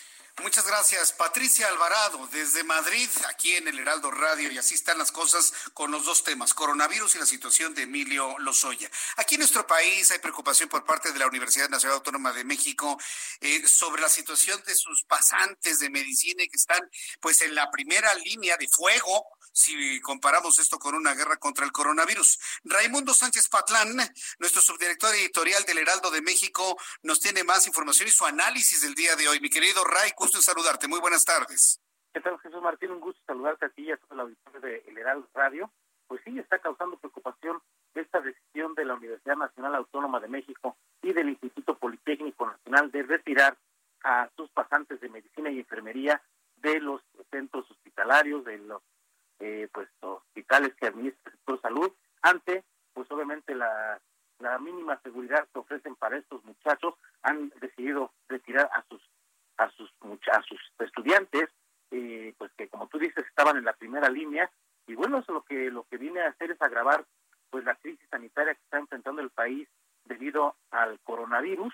Y bueno eh, hay que decirlo Jesús Martín ayer tú escuchaste perfectamente al presidente López Obrador mencionar que pues estaban estudiando eh, traer a médicos cubanos para que nos ayuden, como nosotros no tenemos, que nos ayuden a combatir esta pandemia. Eh, pues ah, es, es una es una noticia que, que, preocupa porque es ahí donde se están formando pues los estudiantes y si se opta por, por, por retirarlos es porque no tienen las condiciones mínimas eh, para garantizar pues su seguridad. Hay que decir también, Jesús Martín, que pues ya también han llegado cartas de, prominentes médicos eh, sobre este asunto.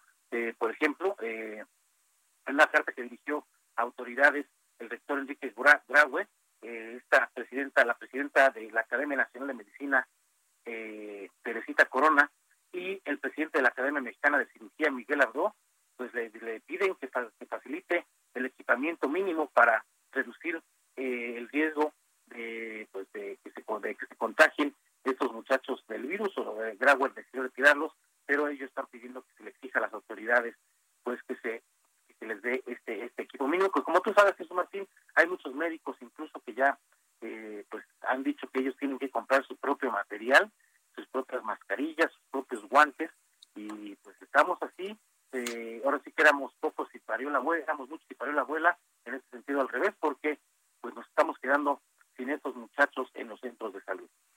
Sí, hombre, la verdad es que sí he notado una preocupación por parte de la UNAM y de todas las instancias que preparan a los nuevos jóvenes médicos. Ellos inclusive se muestran asustados. Pues vamos a estar muy pendientes de todo ello, mi querido Ray. Te leemos como siempre en el Heraldo de México y como siempre gracias por estar con nosotros en el Heraldo Radio. Algo, que no hay que perder de vista, Jesús Martín, Sí. Es que, pues, de, la, de aquella Universidad Autónoma de la Ciudad de México que pues que abrió López Obrador cuando fue jefe de gobierno. ¿Dónde están los estudiantes de medicina de esa universidad? Esa es la pregunta que todos están haciendo. ¿Dónde están los egresados? ¿Dónde están esos muchachos que están estudiando medicina? ¿Qué están haciendo? O pues es la pregunta que muchos están haciendo. ¿Para qué es esa universidad si no está dándole a México los profesionistas que necesita? Y en este caso, ahora médico. Bien, Ray, te agradezco y estamos en comunicación. Muchas gracias, Raimundo Sánchez Patlán. Buenas tardes, Jesús. Buenas tardes, que te vaya muy bien. Pues imagínese, y, es que mire, todo lo que tiene que ver con la preparación del recurso humano para la atención del coronavirus debe convertirse en algo, pues, eh, vaya, estratégico, estratégico de país, por decirlo menos. La ciencia en todo esto, en el tema del coronavirus, va a ser fundamental. Y por cierto, ya que le hablo de ciencia, le tengo una noticia de último momento que le va a gustar. Va a sentir usted un poco de esperanza, pero bueno, pues vamos a esperar cómo va fluyendo la información. Un grupo de científicos argentinos ha logrado secuenciar el genoma completo del SARS-CoV-2, el nuevo coronavirus que ha causado esta pandemia mundial, informó este martes el gobierno argentinos. Ya se había logrado, sí, ya sé lo que me va a decir, ya se había logrado un avance con los chinos que habían encontrado ya por dónde iba la secuencia del genoma de este coronavirus y fue a través del genoma que determinaron que hay una relación con el coronavirus los murciélagos, sí, lo sé, pero los eh, científicos argentinos han logrado terminar toda la cadena toda la cadena de ácido desoxirribonucleico de ADN para conocer finalmente cómo está conformado este virus y de qué manera obviamente se le va a poder atacar. El descubrimiento estuvo a cargo de los investigadores del Instituto Anlis Malbrán en la ciudad de Buenos Aires y se realizó con muestras de pacientes argentinos infectados. Las autoridades señalaron que será útil para asegurar la calidad del diagnóstico, complementar la vigilancia epidemiológica y contribuir al desarrollo de una vacuna representativa de las cepas circundantes en el país y sobre todo en la región. Asimismo, este descubrimiento que anuncia Argentina al mundo permitirá al laboratorio realizar reactivos en los momentos en que son escasos a nivel mundial debido a la pandemia de coronavirus, informó Malbrán.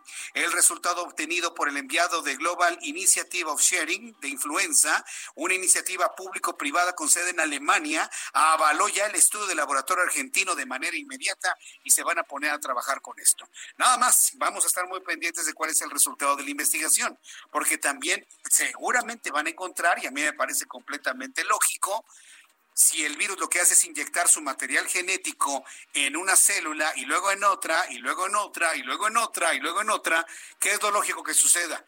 Que el virus que tenemos en este momento circulando ya no es el mismo que empezó en la región de Hubei, en Wuhan, China. Esto es más que evidente. Los virus mutan y la información genética que se tenía del virus de Wuhan debe ser completamente distinto al virus que tenemos actualmente afectando esta parte de América, que vamos a decirlo, es el epicentro del coronavirus en este momento. Verdaderamente importante, interesante lo que tenemos. Bueno, pues el reloj marca las 7 de la noche con 27 minutos. Voy a ir a los mensajes. De regreso vamos a explorar qué más se ha dicho durante la conferencia vespertina sobre coronavirus. Tengo más información internacional, información de los estados, más entrevistas. Vaya, una gran cantidad de información aquí en el Heraldo Radio. Escuchas a Jesús Martín Mendoza con las noticias de la tarde por Heraldo Radio, una estación de Heraldo Media Group. Heraldo Radio, la HCL se comparte, se ve y ahora también se escucha. Escucha las noticias de la tarde con Jesús Martín Mendoza. Regresamos.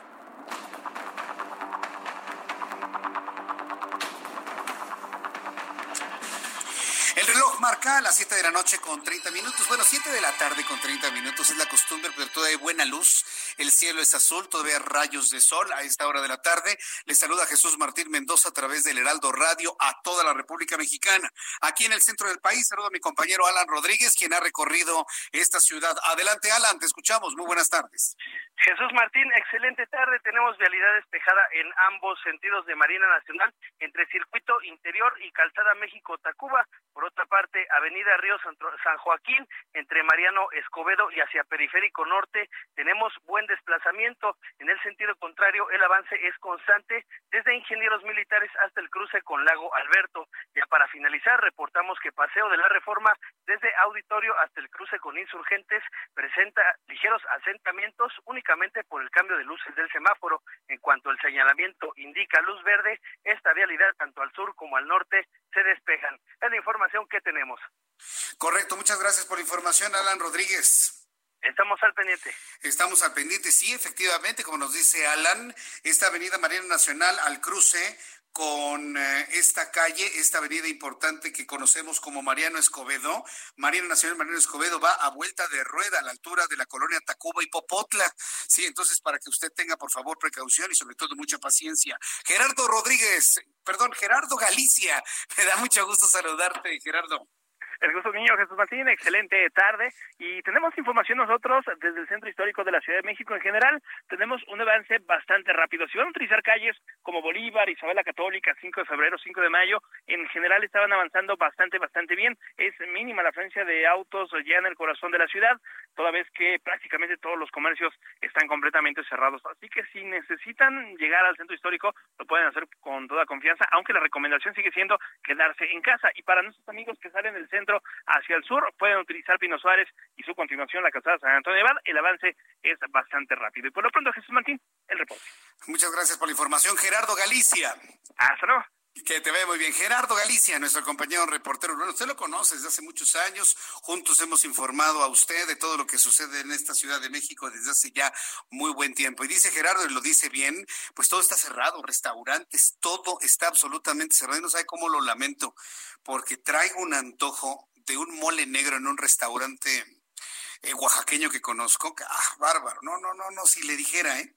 Si le comentara, es verdaderamente buenísimo. ¿Qué tal unas enchiladas de mole negro rellenas de pollo, con su cebollita, con su quesito y a un lado este, una buena dotación de arroz blanco. Imagínense nada más esta hora de la tarde, pero pues vamos a tener que esperarnos hasta que vuelvan a abrir los restaurantes para poder conocer una delicia oaxaqueña como la que le estoy platicando. Mire, hasta se me hizo agua la boca.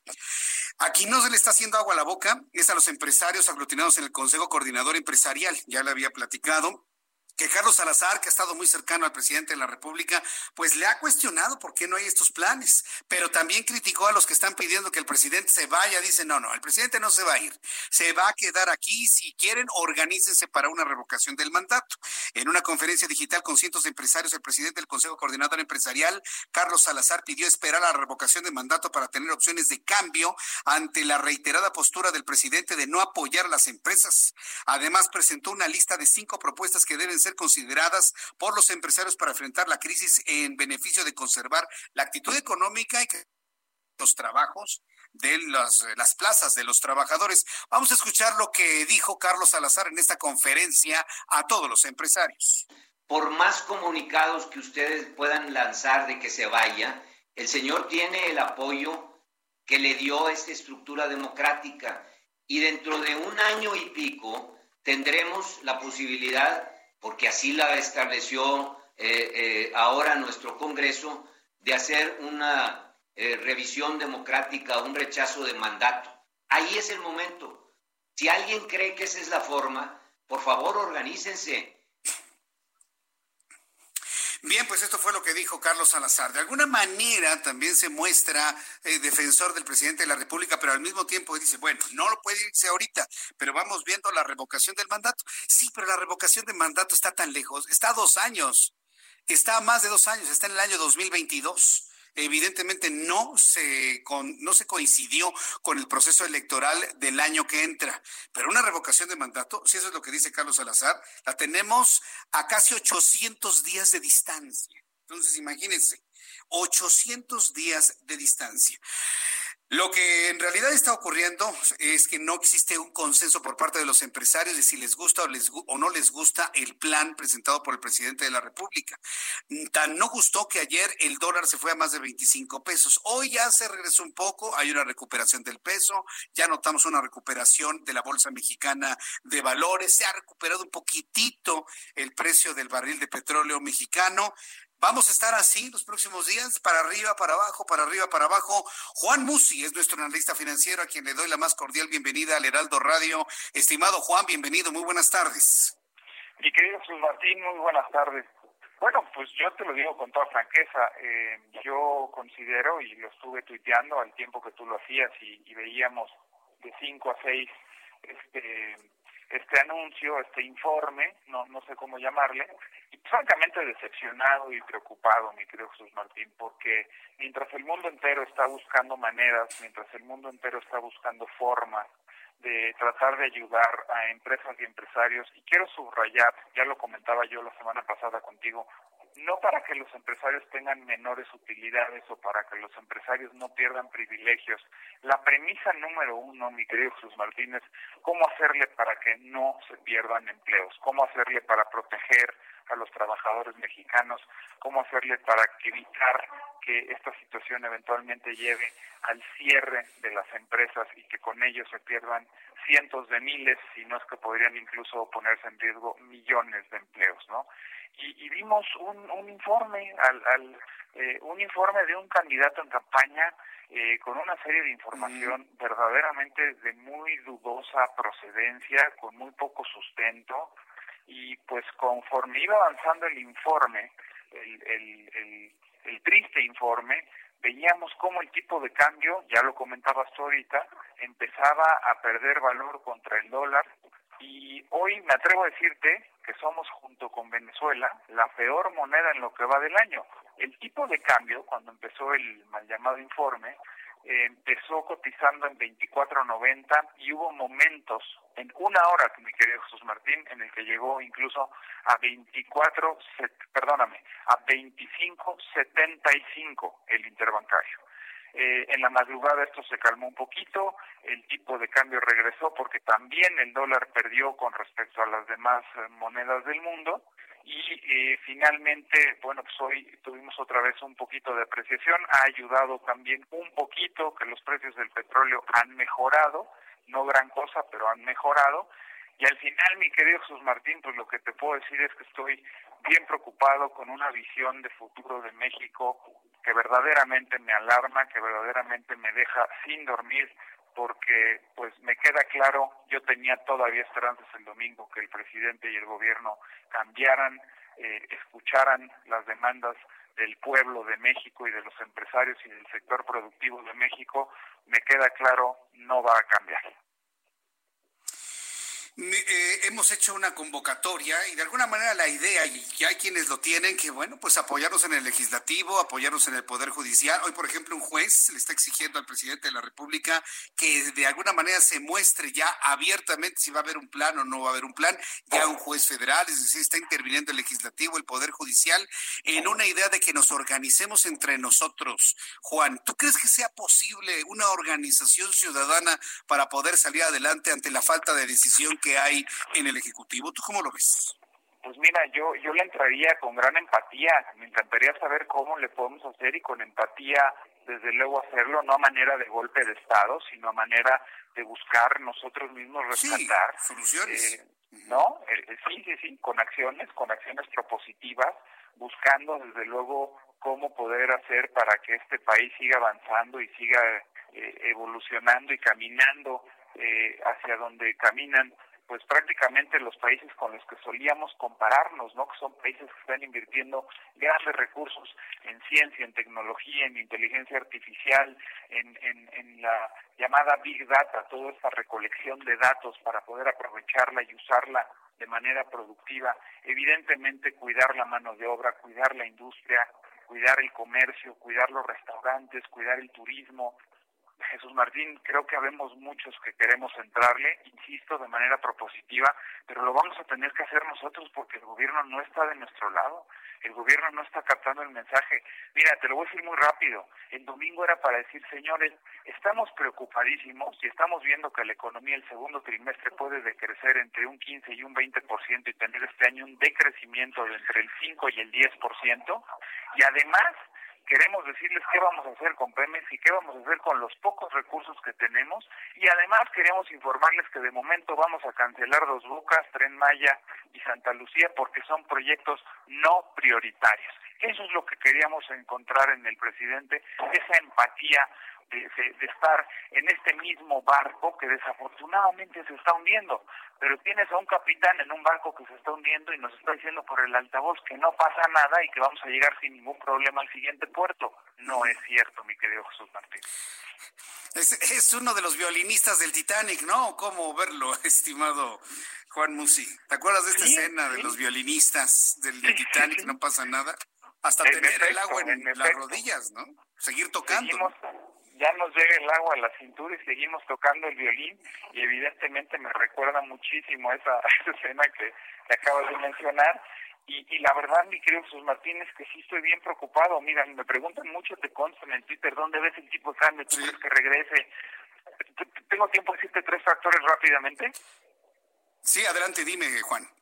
Mira, cuando me preguntan por el tipo de cambio, les digo, hoy hay tres factores principales que lo están afectando. Uno es el coronavirus, que es un tema global. Dos es el petróleo, que también es un tema global. Local en el caso de México por la dependencia de los ingresos de Pemex y de la Federación por la venta de crudo. Es el segundo factor. Y tercer factor, malas decisiones, eh, eh, malas, eh, digamos que políticas públicas, el uso de estas decisiones para tomar, perdón, el uso de estas consultas para tomar decisiones, la degradación de las calificadoras de Pemex y de la deuda soberana, esa ya es 100% de corte local. Entonces cuando me dicen, ¿puede regresar el tipo de cambio a 20? Si la crisis del coronavirus mejora, si la crisis del petróleo mejora y si el país estuviera caminando en el rumbo que quisiéramos verlo caminar, desde luego que podríamos volverlo a ver en 20. Pero de estos tres factores, el que veo que va a fallar es el interno, es el de manufactura nacional, es el de los problemas hechos en México. Ese creo, por lo que volvimos a ver el domingo, no va a mejorar porque ni el presidente ni el gobierno van a cambiar. Juan, hay muchas personas que efectivamente preguntan que qué pueden hacer, que, que, si el dólar va a llegar a 30 pesos. Hay personas preocupadas.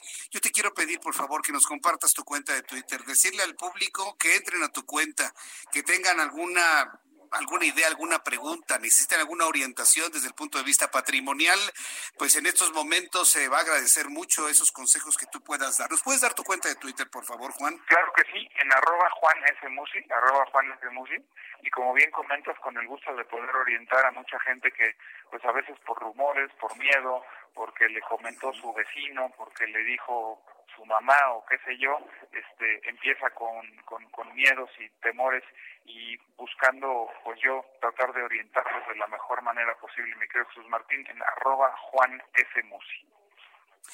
Bien, Juan, pues muchas gracias por tu participación el día de hoy. Seguimos en contacto y seguimos viendo los números y la situación de país. Gracias. Como siempre, un placer, mi querido Jesús Martín, y recordar brevemente que jueves y viernes no tenemos mercados, o sea que mañana es el último no. día hábil de la semana. Correcto, qué bueno que nos mencionas. Mi querido Juan Musi, abrazote, gracias. Igualmente. Cuídate mucho. Buenas tardes, buenas noches. Es Juan Musi, analista financiero, hoy aquí en el Heraldo Radio. Eso es muy importante lo que acaba de mencionar Juan. No se nos, no se nos olvide que efectivamente no va a haber mercados financieros, no va a haber mercados financieros ni jueves ni viernes, porque estamos en la Semana Santa. Digo, si alguien no se había acordado, porque estamos en, en momentos verdaderamente complicados, difíciles, y hay gente que no se acuerda que esta es una Semana Santa. Tengo la línea telefónica en estos momentos y me da mucho gusto saludar a María Fernanda Garza Merodio. Ella es presidenta en México de International Chamber of Commerce. Estimada María Fernanda Garza, gusto en saludarla. Bienvenida. Muy buenas tardes. Muchas, mucho gusto igualmente, Martín. Buenas tardes.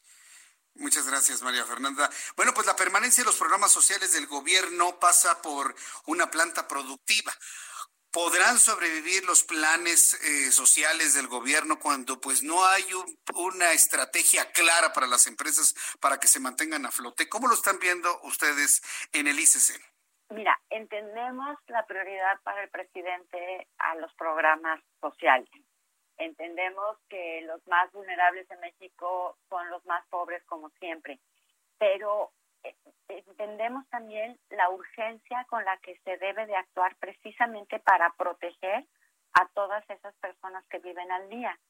Y no podemos eh, continuar que, eh, permitiendo que México sea un país que está yendo en contra de lo que están haciendo otros países del mundo, países con ideologías muy distintas eh, en, en, en, sus gobiernos. O sea, no estamos hablando de, políticas neoliberales o, o, o, no neoliberales.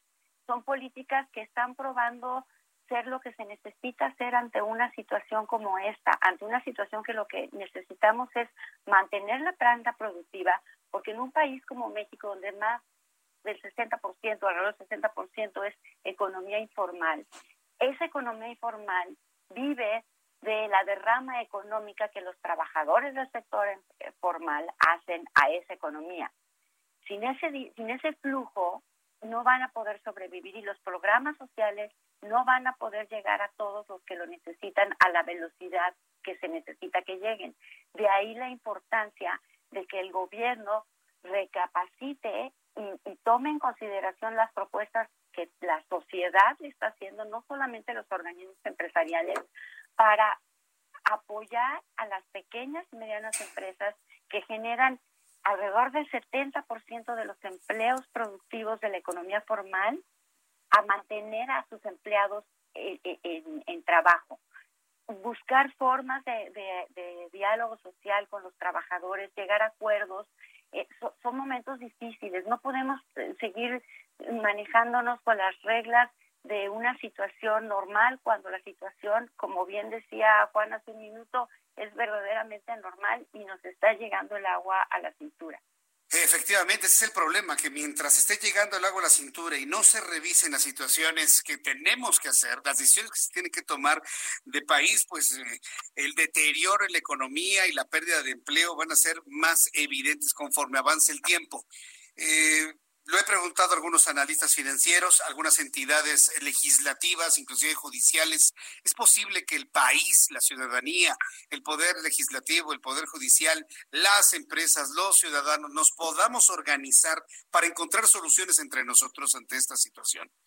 Yo creo, Jesús Martín, que si en algún momento se, dan las condiciones para hacerlo, porque no tenemos otra alternativa es. en este momento y, y, y, creo que es el momento de que los mexicanos de una manera ordenada saquemos esa carta que siempre sacamos ante fenómenos de la naturaleza que han sido avasalladores y, y, donde desafortunadamente nuestros gobiernos no han reaccionado como se esperaba, la sociedad ha tomado el mando y nosotros, yo recuerdo desde el temblor de 85, nosotros escarbábamos las piedras para rescatar a la gente. Eso es lo que se necesita ahorita. Exactamente. Entre nosotros mismos cargar las piedras para la gente. Vaya comparación, dolorosa sin duda, pero puede aplicar en este momento y se trata de quitar las piedras antes de que alguien resulte muy afectado por la situación económica. Pues yo agradezco mucho, María Fernanda Garza Merodio, que me haya tomado la llamada telefónica, sensibilizarnos de esto y bueno, pues esperemos decisiones prontas por parte del Ejecutivo Federal. Muchas gracias por este tiempo, María Fernanda. muchas gracias a ti, Jesús Martín. Buenas tardes. Que le vaya muy bien, qué gusto saludarla. Ahí es la presidenta de International Chamber of Commerce en México, María Fernanda Garza Merodio, quien siempre ha estado muy pendiente del asunto de los programas sociales, pero sobre todo en estas recomendaciones para que se mantenga la planta productiva y de esta manera eh, evitar los, los, los efectos pues eh, hay que decirlo como es, ¿no? De las omisiones que lamentablemente tenemos en este momento desde el Ejecutivo. Mire, la clase política no está toda de acuerdo.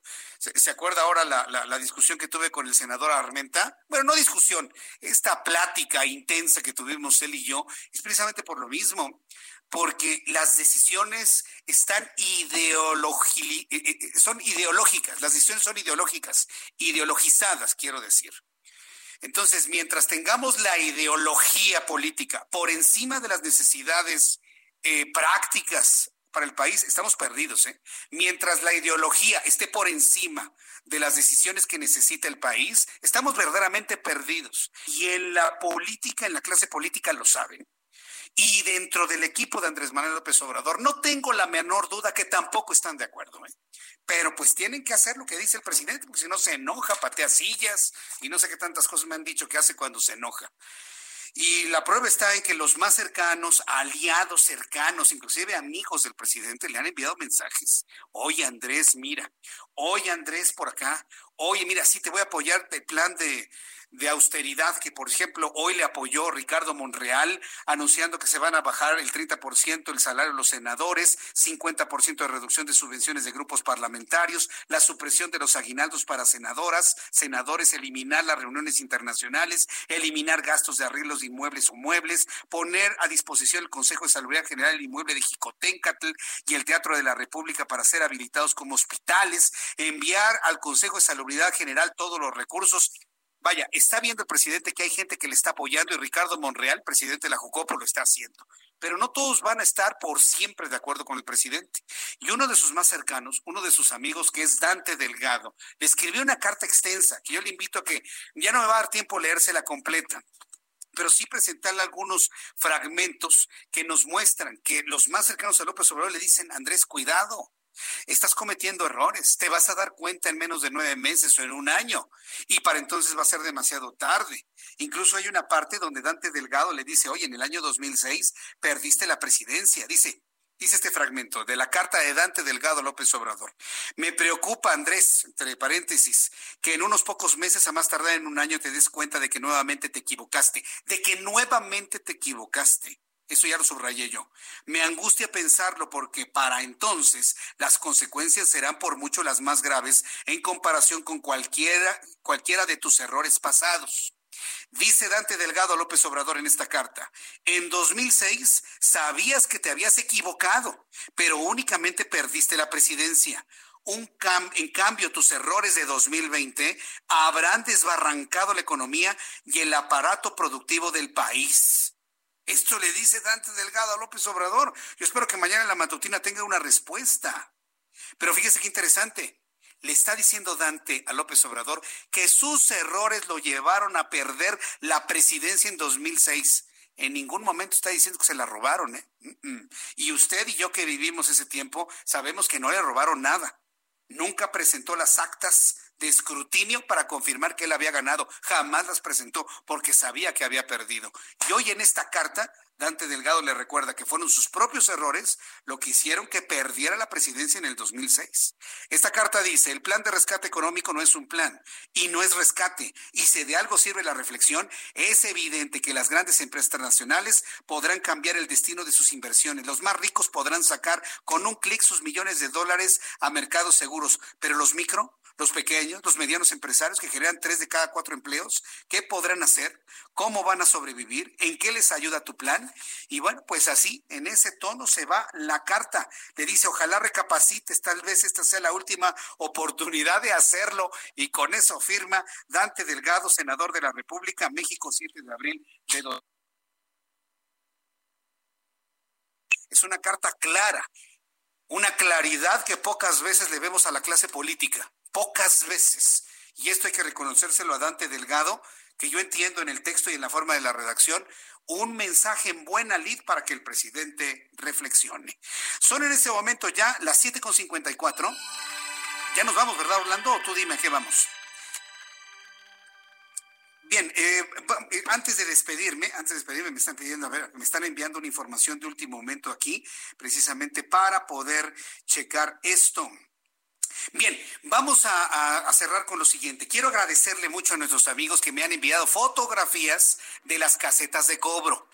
Si usted entra a mi cuenta de Twitter, arroba Jesús Martín MX, hay dos, tres personas que escucharon el mensaje, cruzaron casetas de cobro y le tomaron fotografías a quienes están cobrando. En las primeras fotografías, como usted verá, hay personas que tienen un cubrebocas ahí todo machacado, pero no tienen guantes. Eso de que tienen guantes no es cierto. Y le voy a señalar al director de, de Caminos y Puentes que nos siguen diciendo, a Benito López Garza, secretario técnico, que me siguen diciendo que ya tienen todo y no es verdad. Me lo acaban de confirmar en estas fotografías una segunda fotografía me muestra a una mujer con un cubrebocas. No se alcanza a ver sus manos, pero con un cubrebocas que se ve claramente que ella se lo trajo en su casa. Sí, porque estamos hablando de que las personas ahí requieren equipamiento especializado y específico para cuidarse. Caminos y puentes federales, sepan usted en este momento, no está cuidando a su personal hasta este momento, al día de hoy, y lamentablemente tampoco está cuidando a los usuarios de puentes, de caminos y puentes y de casetas de cobro. Por lo tanto, tenga usted mucho cuidado si usted sale a la República Mexicana, si maneja, si tiene que pagar directamente en efectivo, trate de pagar con el dinero exacto para nada más entregarlo y continuar con su camino. Y bueno, pues decirle a Caminos y Puentes que seguimos detectando que lo que me han dicho en la entrevista de televisión y en la entrevista de radio no lo han hecho. Mañana lo vamos a volver a plantear nuevamente para ver si efectivamente el personal, tal y como lo ha pedido el sindicato, tiene ya todos los elementos de cuidado. Y si no, cuídese usted, por favor, porque Caminos y Puentes no ha cumplido con lo que ha prometido. Ya nos vamos, faltan cuatro minutos para que sean las ocho de la noche. Le invito para que continúe con la barra de programación de todo el Heraldo Radio en la República Mexicana. Yo le invito para que mañana nos encontremos nuevamente, dos de la tarde, Heraldo Televisión, seis de la tarde, Heraldo Radio. Yo soy Jesús Martín Mendoza por su atención. Gracias y que tenga usted muy buenas noches. Esto fue Las Noticias de la Tarde con Jesús Martín Mendoza. Ever catch yourself eating the same flavorless dinner three days in a row? Dreaming of something better? Well, HelloFresh is your guilt-free dream come true, baby. It's me, Kiki Palmer. Let's wake up those taste buds with hot, juicy pecan-crusted chicken or garlic butter shrimp scampi. Mm. Hello Fresh. Stop dreaming of all the delicious possibilities and dig in at HelloFresh.com. Let's get this dinner party started.